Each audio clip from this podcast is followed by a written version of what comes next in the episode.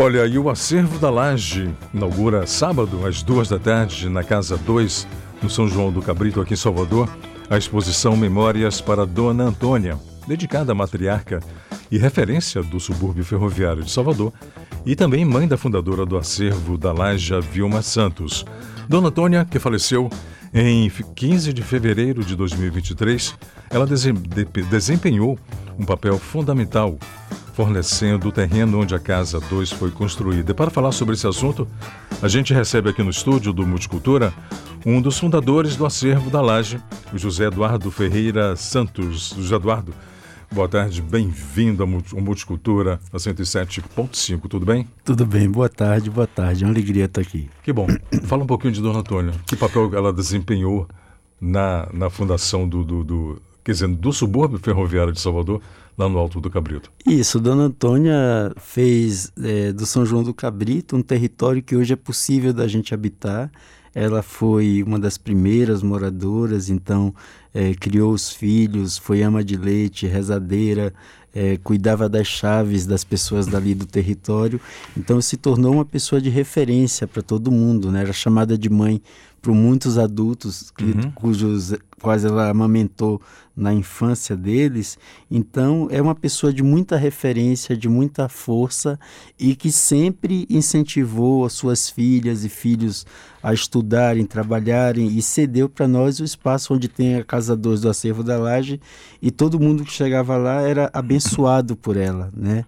E é uma figura muito importante para nós do subúrbio ferroviário e que a gente agora com essa exposição está fazendo uma presença da sua memória através das obras de arte. Zé, e esse acervo da exposição, o que que consta? Então, a partir de uma... Ela era uma pessoa que tirava, tirou algumas fotos em vida uhum. e duas fotos com artistas, né? A Elzinha Abreu e a Ana Débora, uma artista espanhola. E a partir dessa foto da Ana Débora, nós pedimos a artistas daqui de Salvador e do Brasil e do mundo para que fizessem uma obra pensando nela. E aí, o resultado da exposição é talvez uma das maiores exposições de arte contemporânea de jovens artistas, artistas já consolidados, onde a gente tem a presença de Dona Antônia em múltiplas técnicas uhum. artísticas, desde gravura, aquarela, pintura a óleo, é, grafite, é, numa dimensão assim que eu nunca tinha visto antes, né? Como tantos artistas se reuniram para fazer é, essa exposição e ver a diversidade da potência da contemporaneidade da arte brasileira celebrando uma mulher de periferia, né? Então acho que a força dela está transmutada nessas obras. De fato é uma exposição que nasceu do desejo tanto de Vilma como de mim e do acervo da laje das pessoas de que a memória dela fosse conhecida no Brasil. E a exposição tem ganho um volume impressionante. Uhum. Além, além das obras, é, também tem sido escrito textos críticos por Lilian Schwartz, Marcelo Campos, Isabela Pucu, professora Gabriela Leandro Gaia e Paula Barreto, daqui Bacana, da UFBA, que são textos para a gente mostrar como é que faz uma exposição. Uhum. Ela teve três pré-aberturas, é, antes da abertura oficial, que vai ser dia 25, sábado que vem. E nessas pré-aberturas a gente abriu todos os processos de curadoria, de luz, de montagem, conversa com os artistas, leitura de texto crítico e apresentação de Dona Antônia para as novas gerações das crianças, né? Que estão no Acervinho, então participaram também é, desse processo. Então é uma exposição que nasce com a curadoria coletiva, mas também está é, tá ensinando muito para a cidade como é que a gente deve referenciar as nossas mais velhas, as nossas mães, avós e Eduardo, e Dona Antônia, ela transitava livremente pelo acervo, dava inform informações, arrumações e sugestões para a montagem? Ah, sim, era a figura mais presente ah. de tudo. É a grata lembrança que a gente tem é ela opinando, conversando, recebendo as pessoas. Então, bota a, essa peça ali, não, aqui é, aqui não dá, leva para lá, para que isso daqui. e a, mas a coisa mais bonita da memória que a gente tem, que o acervo recebe milhares de pessoas nesses últimos 13 anos, e ela recebia as pessoas Então eu acho uhum. que Estou lembrando da Kena, do Pablo, de Marcelo Campos, muita gente é, de curadoria que ela abençoava, né? que ela gostava de conversar. Então, Fabrício também, quando estava lá, ela gostava de conversar com a gente e de acompanhar o que estava acontecendo, porque para ela, ela sempre gostou muito de gente. Uhum. Acho que Dona Antônia gostava muito de criança, gostava muito de gente. Então, quando ela via o acervo cheio, ela sempre ficava feliz porque, de certo modo, a gente estava cumprindo ou continuando, dando continuidade àquilo que foi a vida dela, né? Que foi cuidar de gente, que foi rezar as pessoas, que foi cuidar das crianças nas escolas. E o que é seguido também por Vilma, sua filha, né? Por Suzana, Vilma na educação, Suzana na medicina, Sueli no cuidado. Então, Dona Antônia, com, essa exposição, eu acho que ela vai ter uma é, é, é uma exposição pedagógica para a gente aprender a reverenciar mulheres como Dona Antônia que fizeram civilização onde não tinha quase nada na época, uhum. né? E vem cá, a comunidade fica livre para circular pelo acervo, para visitar vocês? Sempre, sempre. A gente agora tem duas casas, estamos caminhando para a terceira, se Deus quiser. É, estamos chegando de várias exposições, fizemos Brasil Futuro aqui no Solar Ferrão, é, César Bahia, uma poética do, do recomeço no Museu de Arte do Rio, que já voltou para a Bahia a exposição. Estamos agora no Ensaios para o Museu das Origens no Itaú Cultural e dos Brasis no Sesc Belenzinho. Então, quando voltarem essas peças, elas voltam para as duas casas. As pessoas estão voltando. Tanto, tem muita gente vindo de fora, de São Paulo, do Rio, para ver, porque vem essa exposição, aí vem, vem ver aqui o lugar onde elas estão. E os moradores do subúrbio, as universidades, as escolas, estão indo visitar o acervo. Hoje mesmo tá as turmas da Facom com Gica e professor Severino lá com as turmas, é, conversando com Vilma, com Elson Júnior, com todo mundo. Que bacana ver essa alegria no seu olhar. Você brilha quando você fala do acervo. Ah, é impressionante, bacana isso. é, é, das coisas mais bonitas. Da... É uma coisa que dá esperança pra gente, sabe? Você pensar que na periferia de Salvador você tem um espaço com, com essa multiplicidade de artes, com. Hum. É, espaço aberto para as escolas. Então, eu acho que o, o que o acervo faz é muito de política pública. Uhum. Porque assim, se cada periferia você tiver casa, museu, escola, espaços de arte, você certamente vai cuidar mais daquela população do que a, com ações paliativas, porque a arte, ela tem um poder muito forte de comunicar. Sim. Então, não é à toa que a exposição de Dona Antônia vai, vai comunicar tanto que não vai caber aqui na Bahia.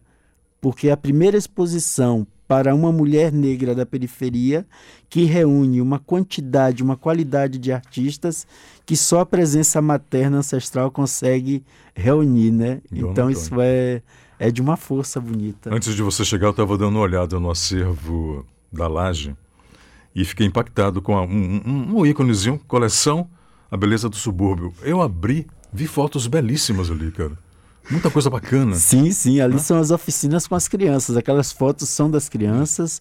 É, que a gente sempre, quando começou, desde 2010, 2011, a gente sempre fez oficina de fotografia para criança. Porque, assim, se você quer educar para arte e para não violência e para superar a vulnerabilidade, você tem que começar com a infância.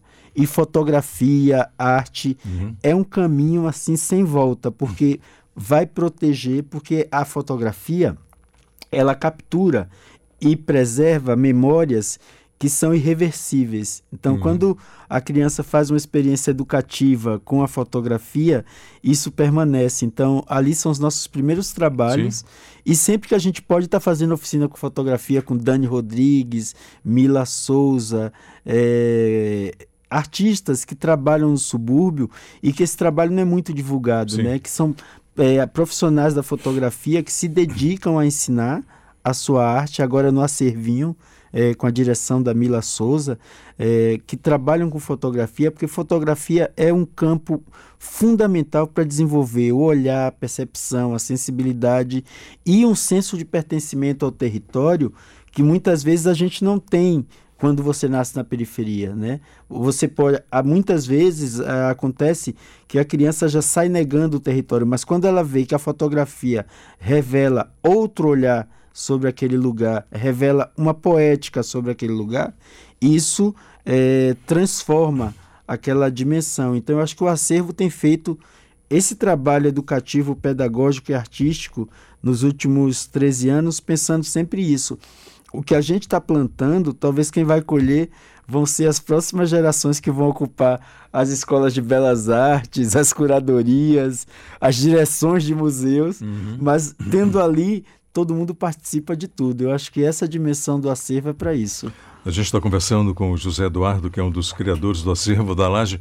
Zé, é, me diga uma coisa: é, todos aqueles artistas que eu vi no site são do subúrbio ou qualquer pessoa pode participar? Então, o acervo nasce em 2010 com os artistas do subúrbio. Uhum. Era uma pesquisa sobre arte invisível da periferia. Em 2014, a gente participa da terceira Bienal da Bahia e aí isso muda né? Porque aí os artistas começaram a conhecer o trabalho como Bida, maravilhoso, que está no Pelourinho, Eckenberger, de saudosa memória. É, Eckenberger começa a doar obras para gente, Bida também começa a doar obra, e aí você abre uma outra, um outro canal de diálogo, porque os outros artistas de outros territórios também querem fazer parte do acervo e tem uma troca muito bonita, porque no acervo as pessoas interagem com as obras. Então você chega lá, você não vai ter aquela mão invisível que diz não toque. Okay. Não, é, é uma possibilidade de diálogo. E aí agora o acervo conta com duas casas é, a gente não tem mais noção de quantas mil obras tem, porque cresceu. Mil muito. obras? Que legal. Não, mais, mil mais obras. Mil. mil. obras foi o que foi, foram para as exposições. É. As últimas quatro exposições. Acho que tem mais de 10 mil. É, e a gente está sonhando agora com a terceira casa para ter uma galeria, um espaço maior, porque também surgem demandas de, de escolas, uhum. universidades uhum. que querem passar o dia, querem conhecer mais o trabalho. Então a gente está sonhando muito com isso. E agora tem artistas do Brasil inteiro, assim, tem Rafael Biqui, tem No Martins, então tem muita gente que está chegando. Vai ter a Kika Carvalho, Pamela Castro, que está na exposição, Michel Onger, Felipe Rezende também, Guilherme Almeida, é, figuras maravilhosas da arte contemporânea. É, e para nós está sendo uma alegria. A gente não tem como agradecer essas pessoas, porque assim, o gesto que elas estão fazendo é de renovar as artes nessa cidade. Uhum. Então, eu acho que essa exposição para Dona Antônia, além de ser ancestral, talvez seja das exposições contemporâneas mais surreais que você vai ver nos últimos tempos. Tá. O acervo foi criado em 2012 ou antes disso? 2010. 2010. 2010. De lá para cá só cresceu. Ah, só cresceu. A gente Você come... tem fotografia, entalhes? Tudo, fotografia, é, azulejos, azulejos de Prince, Eckenberg, Cláudio Pastro, muitas máscaras da família de Otávio Bahia, César Bahia, Rai Bahia, máscaras em metal, quadros de Almiro Borges. Então, só de César Bahia a gente fez uma exposição no Museu de Arte do Rio agora com 242 peças. E foi uma exposição super aclamada por causa da tipografia da Gisele de Paula, a curadoria do Marcelo Campos, que está aqui agora em Salvador no, com defeito de cor, não cabe. Então, uma coisa muito bonita, foi uma, uma exposição assim. E o acervo tem muitas galerias dentro do acervo. Hum. Aí, como você pode ver no site, está lá, e nesse site você tem uma diversidade de, de galerias, as fotógrafas também, né? Camila, Daniele Rodrigues, eh, Paulo Teles. Então você começa a ter. E o acervo tem uma coisa importante que ele vai se renovando. Nessa exposição agora chegaram artistas novos como Simplesmente, Eliana Juriti, Ana de Boa, Júlio Alves, Elson Júnior, que está com a exposição no Teatro Jorge Amado, estava até lá hoje. É, Bruno Costa, da Xilogravura, que é um. Bruno é um mago da xilogravura, acho que é o artista que está mais impressionado, porque ele toda hora ele faz uma obra e cada obra é uma revelação para Dona Antônia. Porque em cada, cada pré-abertura a gente conta a história da Dona Antônia. E os artistas que estão lá, eles começam a se inspirar pela vida dela, porque uma vida não se esgota numa exposição. Então, é, não se esgota. De jeito nenhum.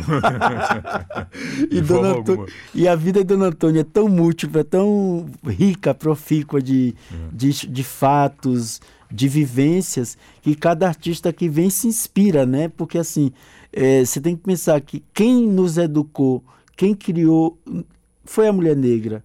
Então, a vida dela é tão múltipla que não cabe numa exposição. Talvez a exposição seja um prefácio para algo que vem mais além, né? Que pode ser um filme, que pode ser um documentário, que pode ser algo, mas a exposição em si ela já é um grande presente para essa cidade da Bahia que precisa uh, começar a cuidar melhor de suas ancestrais negras para que elas não sejam nem assassinadas e não sejam vilipendiadas nos seus direitos. Então, Dona Antônia vive na nossa memória e na arte e que isso possa ser feito como Augusto Leal fez lá no Museu de Arte de Simões Filho, homenageando Mãe Bernadette, que essas iniciativas sejam profícuas nessa cidade e que a gente pare de ficar somente é, requentando exposições, mas mostre coisas novas